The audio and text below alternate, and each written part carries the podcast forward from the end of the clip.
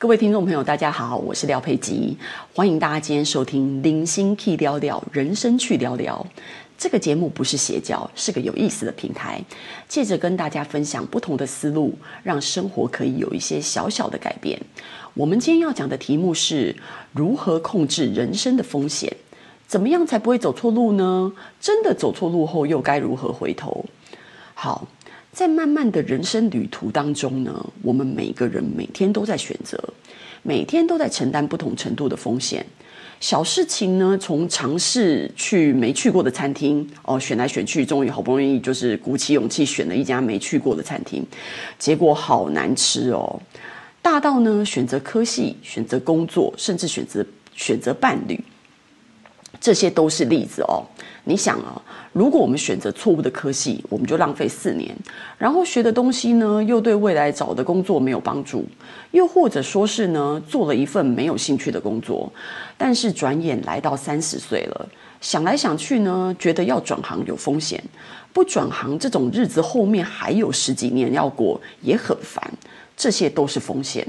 所以今天我要跟大家来谈的重点就是呢，风险之所以是风险，是因为充满未知，我们不知道结果，因此形成风险。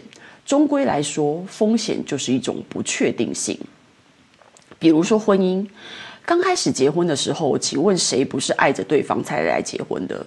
但是人生何其漫长，人也是会变的，可能平淡的生活。可能日子的折磨，可能想法的改变。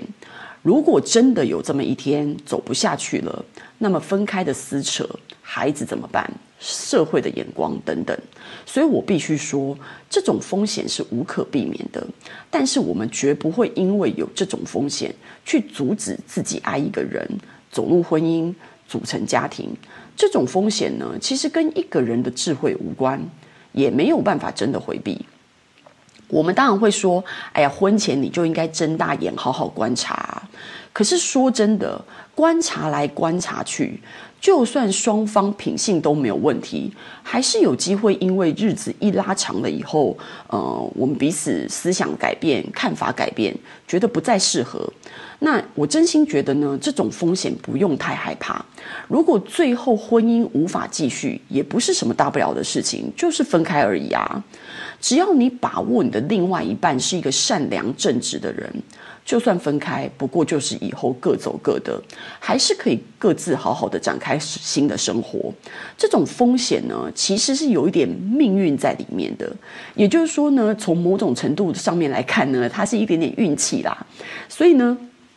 我们无法用自己的智慧去判断，然后完全规避这种风险，所以我们应该采取的态度就是呢，婚前你就尽量的去思考评估，一旦决定了就勇敢的走下去，风险来就来吧，我们已经尽可能的做好准备。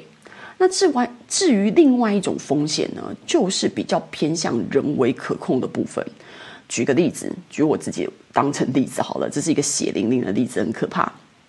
今年年初呢，我有一笔钱，我就想说呢，要来好好的投资，因为之前都对投资没有什么太大的概念嘛，啊，决定好好投资，因为对自己没有的能力没有信心呢，所以后来跟银行沟通了以后呢，就由李专来帮我投资这一笔钱。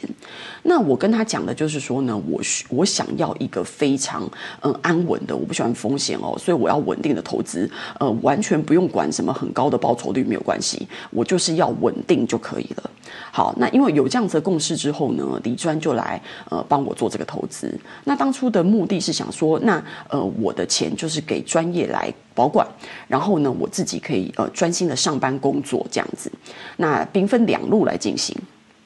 但大家众所周知啊，今年三月这个疫情，整个新冠疫情爆发之后呢，所有的金融界、股票、债券无一不跌，全部的东西都是跌到谷底。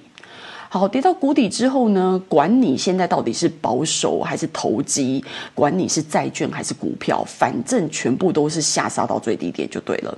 所以呢，呃，今年三月呢之后呢，我整笔钱蒙受巨大的损失。哦，当时想死的心都有了。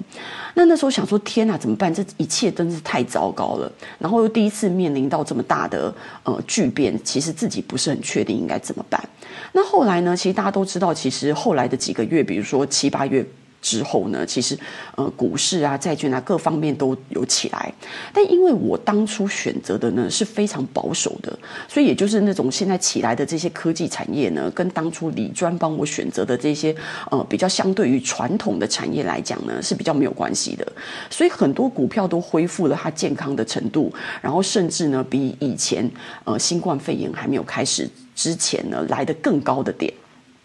但是我这些保守的投资啊，一动也不动，还是惨赔连连啊！所以后来想来想去呢，我到最后你知道怎么样吗？只能认赔杀出哦。然后呢，所以就决定说，在损失了这么这么大的一笔金钱之后呢，我就决定自己来重新学习怎么投资理财，然后重新来布局做这样子的标的。好、哦，然后呢，这个我要说的是什么呢？我们在谈如何降低风险的时候呢，其实无知就是最大的风险。好，你你看，其实我当初根本就是没有要追求什么高报酬的啊，我是要保守的投资。可是基于我自己对于这个理财没有信心，然后呢，交由别人去保管，所以我自己就站在一个无知的点上面。那在无知的情况之下呢，我怎么去分分担这个风险？甚至这个钱都还不是我本人管的，是理专管的，所以这样子就把我自己放在一个风险的高点上面。所以我发现呢，其实处理风险最好的方式呢，就是我们要做好对这一件事情最好的认知，尽量去了解事情的本质，就是最能够降低风险的有效方办法。我们实在无法把事情降到零风险。说真的啦，如果每件事情都要搞到零风险的时候呢，人生真的很无趣。我另外再跟大家讲一个例子哦，我很喜欢看一个美国的古老影集叫《Twilight Zone》。那这个这个影集呢，它给我一个很深的印象哦，好几年过去了，它还是深深的印在我的脑海里。那在说什么呢？他在说一个男的哦，他就作奸犯科啊，然后抢盗。小偷什么都来，那有一天，反正就在那个跟警察的那个追逐里面呢，他就死了哦，被警察打死了。那死了以后呢，他的灵魂呢就来到了一个富丽堂皇的地方，然后心里想说：“哎，我死了吗？对，我应该死了，我刚刚被警察打死了。那现在为什么来到这个地方这么漂亮啊？”他就把门推开进去，哦，不得了了！里面正在举行那种宴会式的地方，哦，布置的整个水晶灯啊，然后非常的亮眼，非常的完美。然后看到好多吃的，他好高兴哦，想说身为这个。强盗小偷呢，其实活着的时候都没有办法好好的吃一顿哦。现在死了，居然来到一个这么好的地方，他就看到了这个整个满桌的美食，很兴奋，然后就走进去，然后呢就开始大吃大喝。正在高兴的时候呢，哦，又有两位美女走过来跟他搭讪，然后就很高兴啊，然后对着两位美女左拥右抱这样子，然后觉得天哪，这怎么会有这么好的事情降临在自己身上？然后到最后呢，聊着聊着那。两个两个美女就问问他说：“哎，那大爷啊？”接下来你现在吃饱喝足了，你想要做什么呢？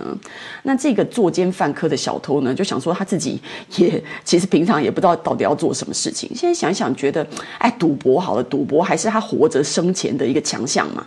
他就想说，哎，我想要去赌博。然后那两个美女说好啊，然后所以就带他，他就左拥右抱，很高兴的拥着两个美女到赌场去。那到赌场去之后呢，他就想说，哎，玩个那个大转盘。那很高兴啊，就开始砸钱玩这个大转盘。结果呢，把把都赢，一直赢，一直赢。那他越赌越奇怪，觉得奇怪了。玩了这么多把，玩了一整个晚上，怎么从来没输过啊？